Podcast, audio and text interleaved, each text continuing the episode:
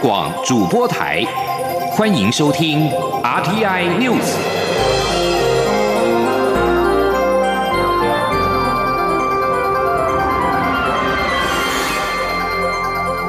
听众朋友您好，欢迎收听这节央广主播台提供给您的 RT News，我是张顺祥。首先把新闻焦点关注到印度，COVID-19 疫情大爆发，新增确诊屡创新高，许多城市已经没有病床收治患者，民众被迫想办法在家中治疗。但黑市的药品、氧气瓶跟制氧机价格飙涨，假药充斥，许多人因为治疗不及死去。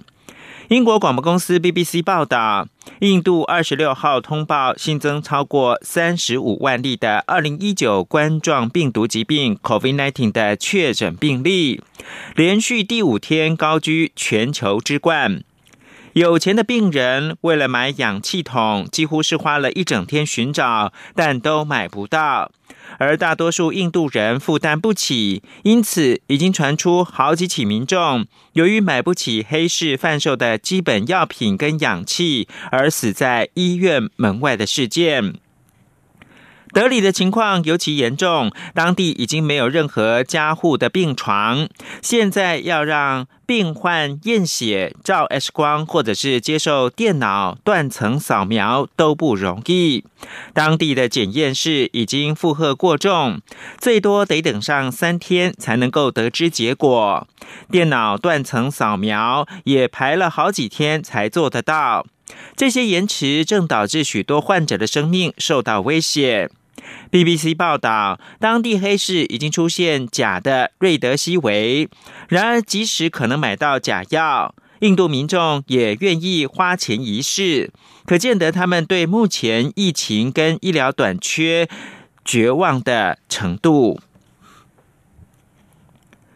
世界卫生组织秘书长谭德赛二十六号表示，印度 COVID-19 疫情严重程度令人悲伤至极。世卫正加派人员并增加物资前往印度，以协助对抗疫情。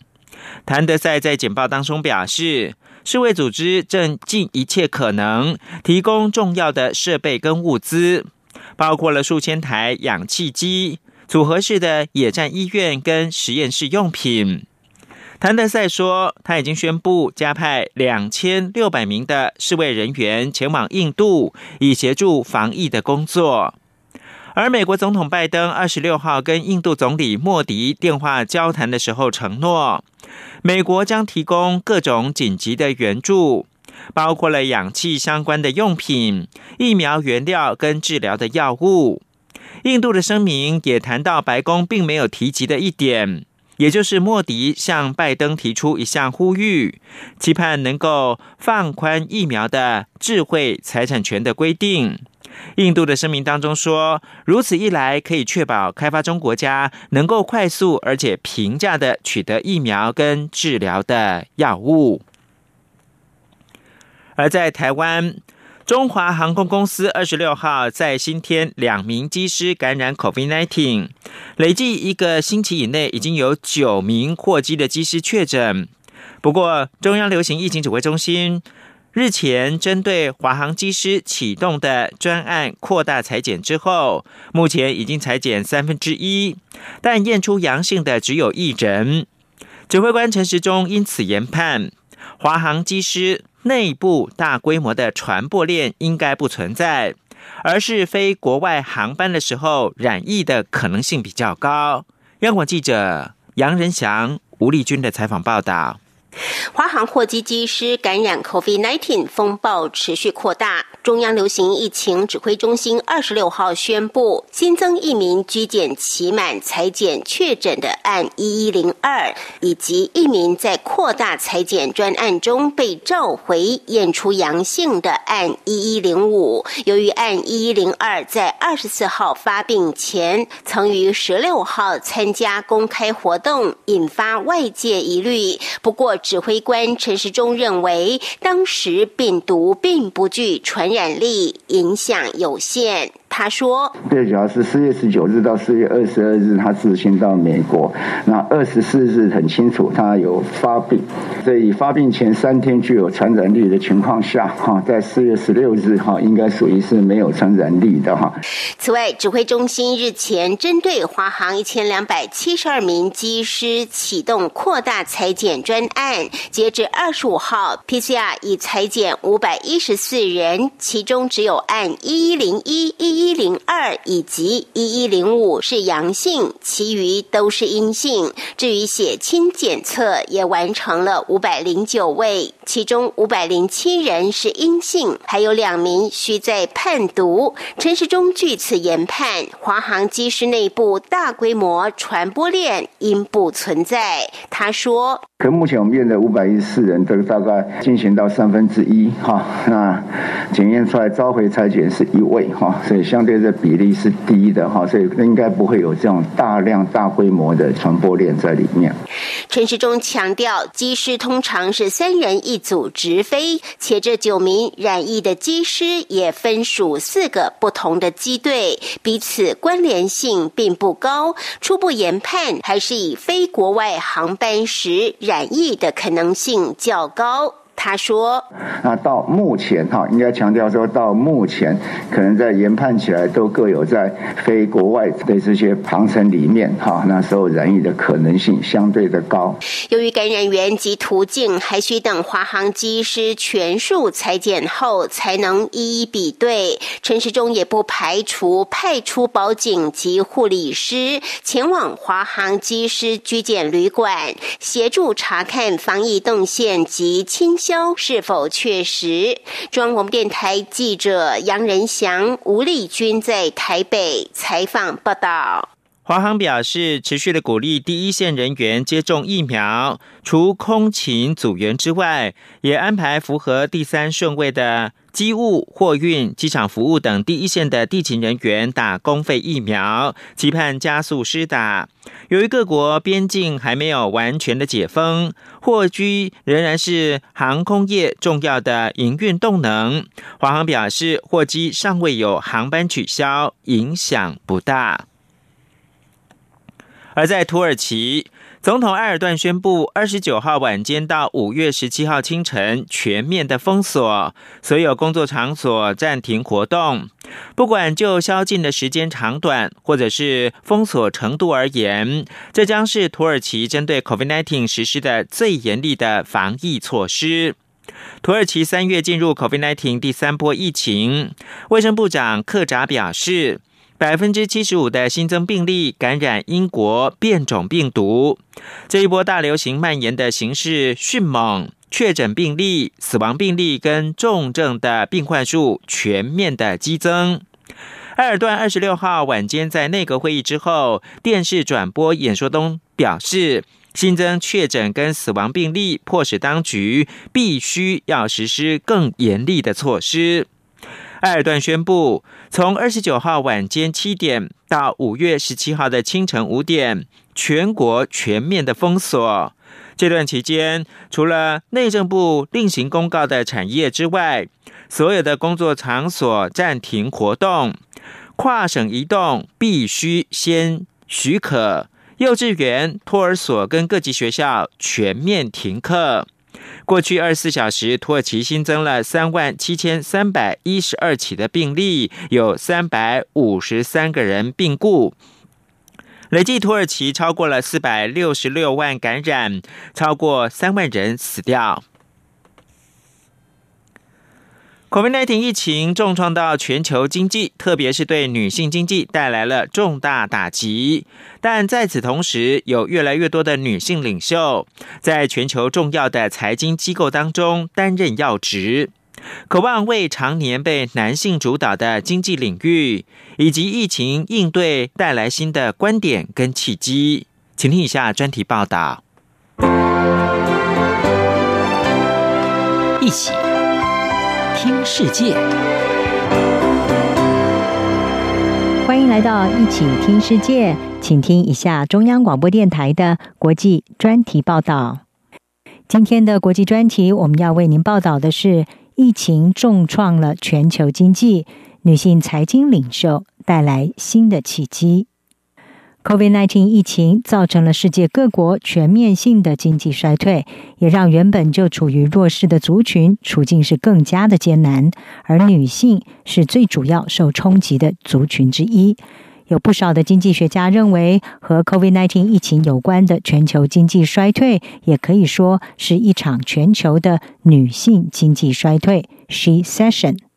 而根据管理顾问公司麦肯锡所做的研究，女性占了全球劳动力的百分之三十九，但是整体失业人口在疫情之下却高达了百分之五十四是女性。美国在疫情期间失去的一千万个工作当中，有一半以上是女性。此外，总共有超过两百万名的女性也因此退出了劳动市场。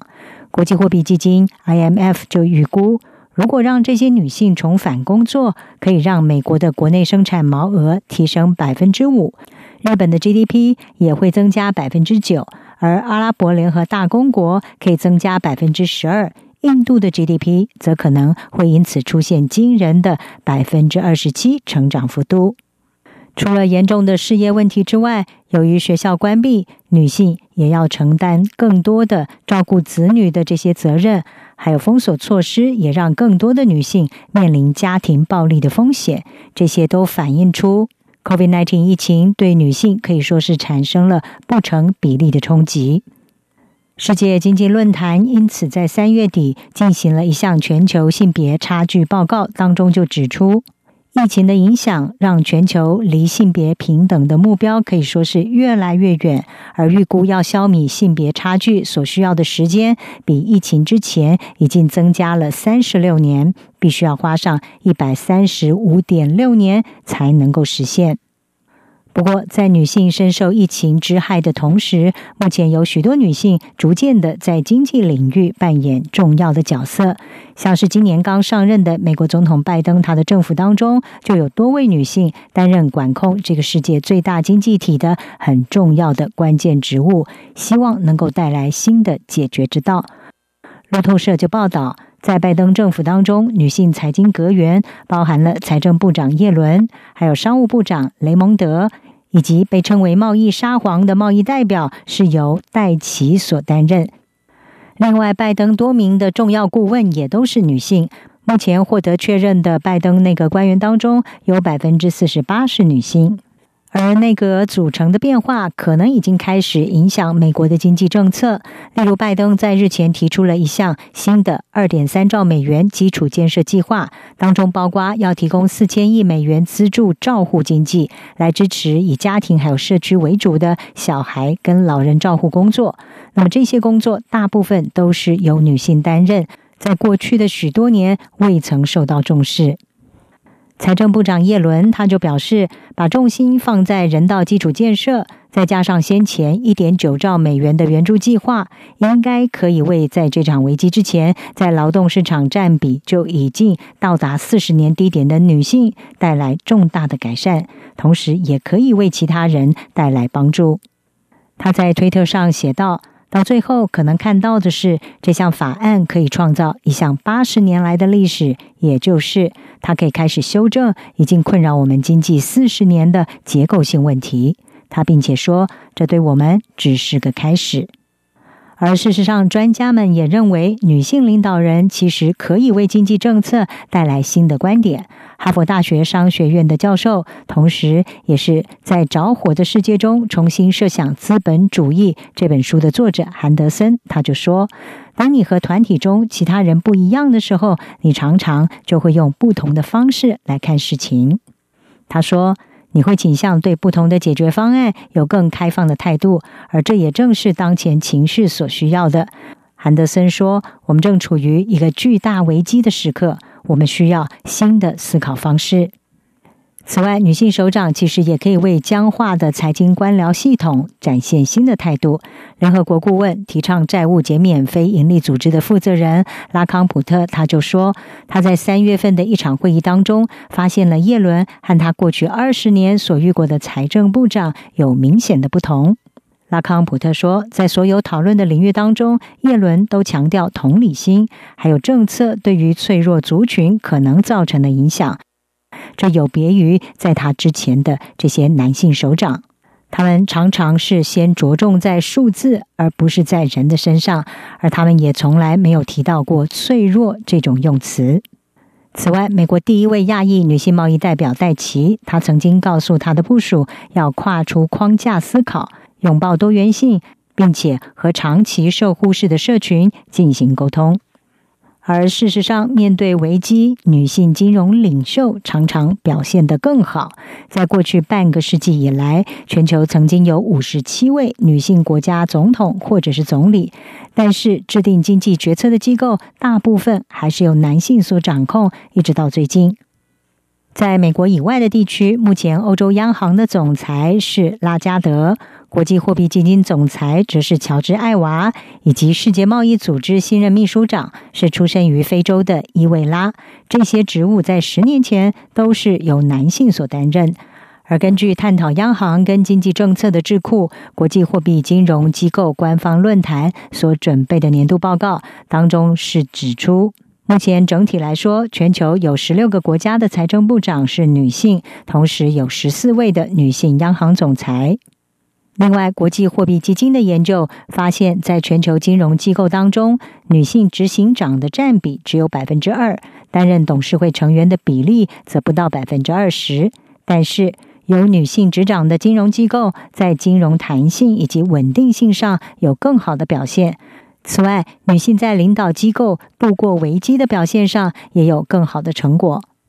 乔治·艾娃在今年一月份引述国际货币基金和其他机构所编纂的研究，就指出，当女性参与其中时，证据非常的明显，也就是社区会变得更好，经济会变得更好，世界也会变得更好。他认为女性是好的领袖，因为他们展现了同理心，同时也会为最脆弱的人们来发声。他并且表示，女性有决断力，女性是好的领导者，而且女性会更有意愿去找寻折中方案。至于在疫情的处理方面，根据美国心理协会的一项研究也显示，由女性担任州长的州，这个州的 COVID-19 死亡人数比男性州长所领导的州要低。世界银行的首席经济学家莱因哈特他就说，女性领袖的崛起。应该能够导向一种更具包容性的应对方式，来应应 COVID-19 所带来的许许多多挑战。女性领袖不仅在国际经济上扮演了越来越重要的维持稳定角色，在面临疫情以及未来的经济复苏问题上，女性肯定也将能够提供更多有别于以往的多元思维以及更具包容性的手段。以上专题由郑锦茂撰稿，海青青播报。谢谢您的收听。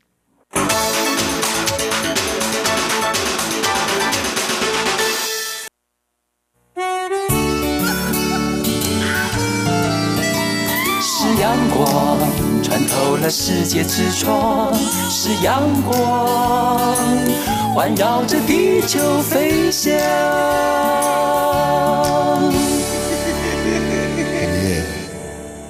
现在时间是台湾的清晨六点四十八分，我是张顺祥，继续提供新闻。针对日本政府规划将福岛核电厂的核废水排放入海的争议，外交部次长田中光二十六号在立法院答询表示，我方已经要求加入国际原子能总署的国际调查团。同时，也要求日本邀请我方加入，以便能够严格的监督核废水排放的情况。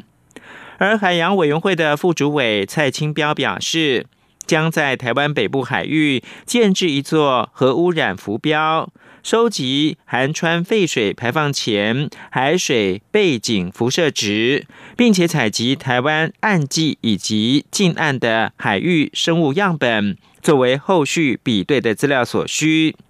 海委会表示，未来会持续跟原能会合作采样，适时的公布检测的结果。而原能会的副主委刘文忠在立法院答询表示，废水除了含有氚之外，还有其他的核种，未来会透过技术交流跟外交管道，严密的关注排放的计划。此外，驻日代表谢长廷提出两份文件，说台湾的核二厂所排放的核废水当中含有氚，并强调他说的若非事实，愿意去坐牢，引发了讨论。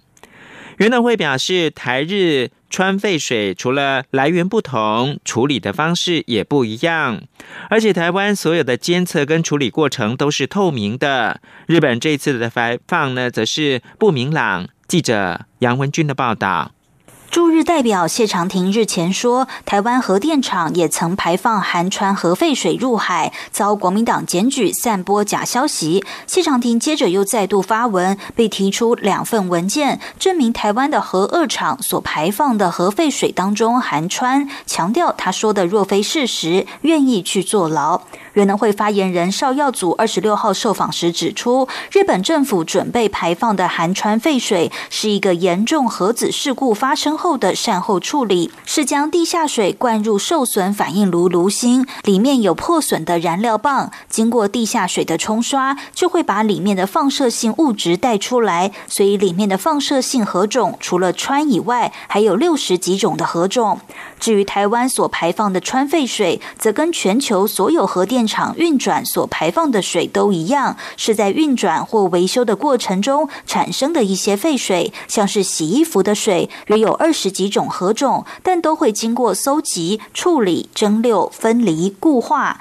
然而目前科技还无法将氚分离出来，所以不能回收再利用的水，就会在合于规定的情况下排放。邵耀祖说。因为氚它没有办法跟水来做分离，所以它就会在水里面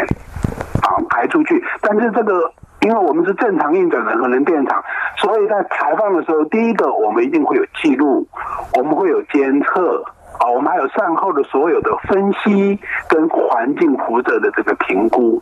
所以这是完全是一个整套的，就全世界所有的核能电厂运转都是这样子的模式。邵耀祖也提到，尽管日本有 ALPS 先进废液处理系统，但这次的排放内容、申请过程、审查机制都不明朗，所以原能会将要求日方提供相关数据，并让台湾加入第三方公证单位国际原子能总署 IAEA 的国际调查团。原能会强调，核电厂各排放口都设有辐射监测警报器，以确实掌握废液实际排放浓度是否合于规定。并透过剂量评估程式对民众进行辐射剂量评估，以证明废液排放安全无虞。中央广播电台记者杨文君台北采访报道。随着华南云雨带移入，午后对流旺盛，台湾上周末迎来一波降雨。经济部水利署二十六号表示，这波降雨确实为全台的水库预计带来大概一百二十万吨的水，其中在水情吃紧的中南部地区。以南化水库可以进账六十七万吨水最多，而高频溪的流量也回升到每秒四点二立方公尺。虽然部分的水库水位稍有回升，但整体而言，对疏解旱旱象帮助却是相当的小，堪称是聊胜于无。记者谢嘉欣报道。全台遭遇百年来罕见旱象，多座水库水位探底。而二十四号、二十五号周末假期，台湾上空终于迎来华南云雨带，而天降甘霖。同时，气温飙升，午后热对流旺盛，部分地区也下起午后雷阵雨。经济部水利署二十六号预计，这一波雨势可为全台水库进账约一百二十万吨水。虽然雨有下在中南部水库集水区，但是中南部各水库进账却是几家欢乐几家愁。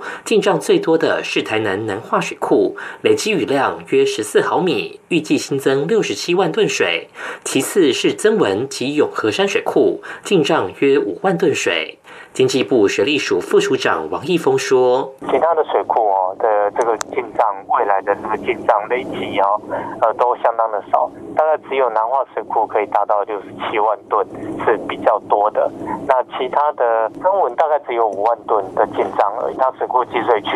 它才下了五点九毫米特，那再加上大部分可能就是由土壤跟植被所吸收。至于鲤鱼潭、德基、雾社等水库，虽有降雨。”且德基水库水位微幅回升，但水利署指出，这些水库目前并无显著进账，后续仍要再多观察。另外，高频溪流量则是从每秒三点八立方公尺略微回升到四点二立方公尺。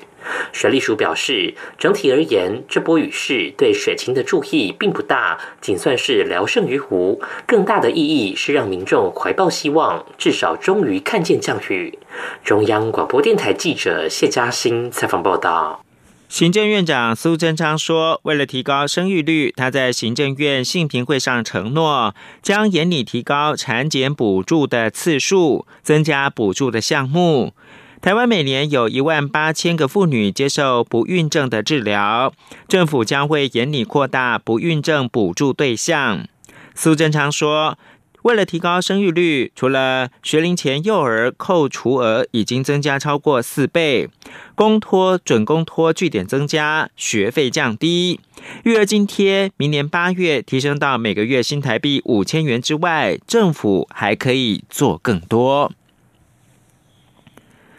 十多个民间团体二十六号在立法院的群贤楼门口召开记者会，提出三十天有薪的长照安排假诉求。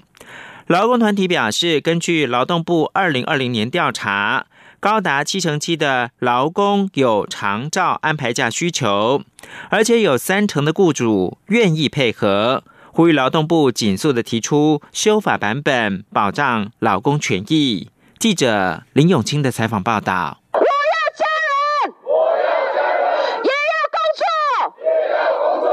台北市产业总工会、妇女新知基金会与中华民国家庭照顾者关怀总会等民间团体，在二十六号五一劳动节之前，前往立法院召开记者会，高喊诉求。台北市产业总工会总干事陈淑伦指出，因应高龄化、少子化的社会趋势，二零一九年已有一百零四个民间团体联署，共同提出长照安排假的诉求。而劳动部二零二零年雇用管理就业平等概况调查结果也显示，有超过七成七的受雇者愿意申请长期照顾安排假。家总秘书长陈景明表示，目前全国两百三十万个劳工，约有五分之一正在面临照顾家人的难题，每年有十万多人因而离职。这样的数据显示，劳工已意识到长照对家庭与个人带来的冲击，呼吁政府重视劳工需求。陈景宁说。全国的两百三十万的劳工当中，大概有五分之一目前都已经面临了照顾的这个难题。每一年大概有十三点三万人离职，这样的一个数字，难道不不值得政府深思而且注意吗？台北市产业总工会理事长邱义干也表示，在高龄化的社会趋势下，劳工需要亲自照顾家人或处理突发状况、陪同就医等情形势必会越来越多。但申请留职停薪却对职涯发展有重大影响，劳工往往因此陷入两难或是双输的局面。妇女薪资基金会秘书长秦玉荣也认为，正是因为如此，才必须透过立法建立制度，避免雇主的就业歧视及不当对待。陈淑伦表示，劳动部的调查报告提到，长照安排假三十天有薪假是目前的最大公约数。从民间团体联署提出诉求迄今已经两年多，却只有少数立委提出个人版本的修法。劳动部仍迟迟没有动作，呼吁政府尽速修法，别再拖延，让优质劳动力得以照顾家人，也留在市场上创造更大的生产力。央广记者林永清采访报道。